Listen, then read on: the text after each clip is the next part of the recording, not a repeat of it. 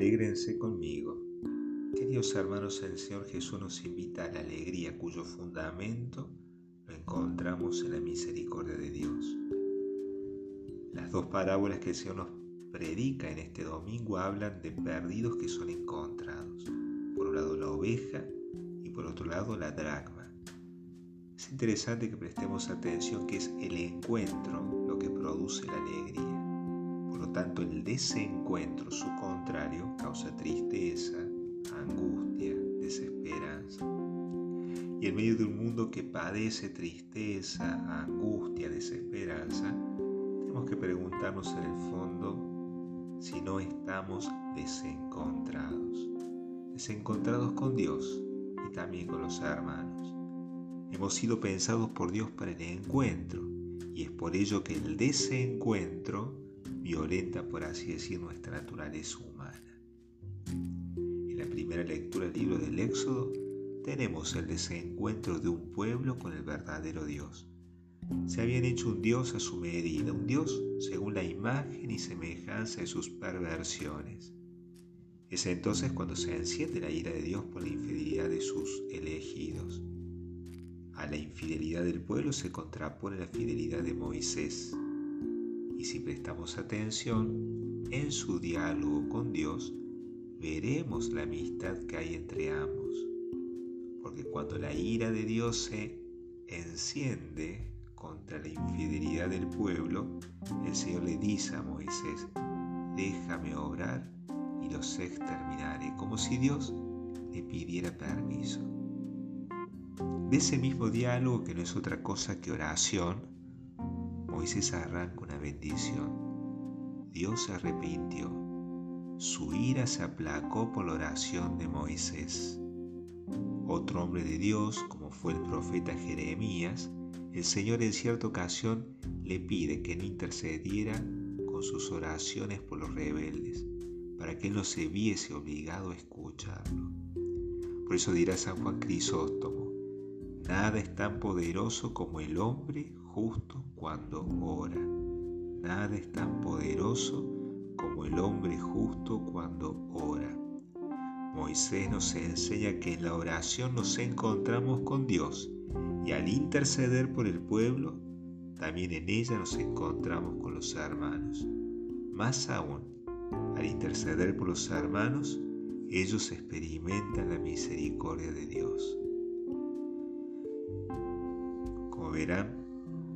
Tenemos que aprovechar esta inclinación del corazón paternal de Dios que se deja desarmar por nuestras súplicas y se complace en ceder a nuestros pedidos. Alégrense conmigo. En esta invitación a la alegría también hay una invitación a la misericordia. Cuando el buen pastor sale en busca de la oveja descarriada, no la castiga ni la conduce al redil violentamente, sino que cargándola sobre sus hombros y llevándola con clemencia, la reúne con su rebaño. La justicia que nos invita a practicar el Señor es una justicia compasiva, que condena el pecado con mucha fuerza, pero busca la conversión del pecador aun cuando su injusticia nos causó daño. Digno de recordar la historia de conversión de Alessandro Serenelli, el asesino de Santa María Goretti. 14 puñaladas recibió la pequeña María por no ceder a los deseos perversos de su abusador. Esta joven de 11 años antes de morir perdonó a su agresor. Seis años después, y estando prisionero, tuvo un sueño que lo llevó al arrepentimiento sincero. Vio un hermoso jardín y María Goretti vestida de blanco se acercaba a él. Al caminar ella cortaba lirios y se los entregaba a Alessandro, uno por uno, catorce lirios, uno por cada una de las catorce veces que él la había apuñalado. Cada lirio que él recibía se convertía en una llama. Cuando se despertó, Alessandro supo que tanto María como el Señor lo habían perdonado. Después de cumplir su condena, que fueron unos 27 años aproximadamente, sabía que tenía que dar un paso más. pedir perdón a Asunta, la madre de María Goretti, quien le había arrancado violentamente su hija. Se armó de valor y coraje y se dirigió a la casa de Asunta. Tocó la puerta y esperó con nerviosismo. Cuando la puerta se abrió, pudo ver el rostro de Asunta y en ese rostro el paso del tiempo y las marcas del sufrimiento.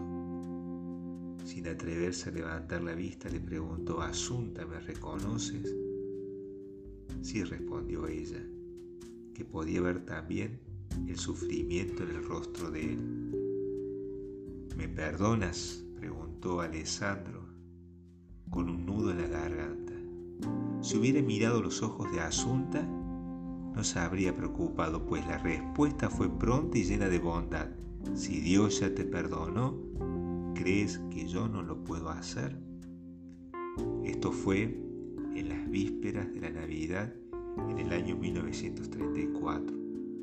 Luego de dialogar un rato largo, participaron de la Eucaristía como un signo visible de la obra de Dios había hecho en sus corazones, uno para perdonar y en el otro muchos años después para arrepentirse. Por eso esta pregunta, ¿no? ¿Me perdonas? Asunta dice, si Dios ya te perdonó, ¿crees que yo no lo voy a hacer? Puede perdonar porque ella dejó obrar, obrar a Dios en su corazón, porque ella se encontró con Dios en la oración.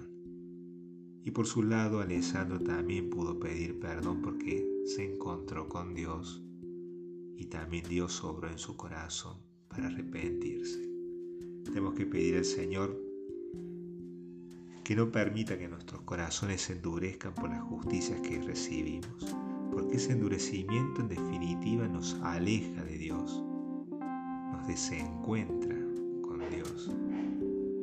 Alégrense conmigo la alegría que brota de la misericordia de Dios y nos lleva a ser misericordioso con los hermanos, como fue el caso de Asunta, los llena a ellos de alegría y de paz.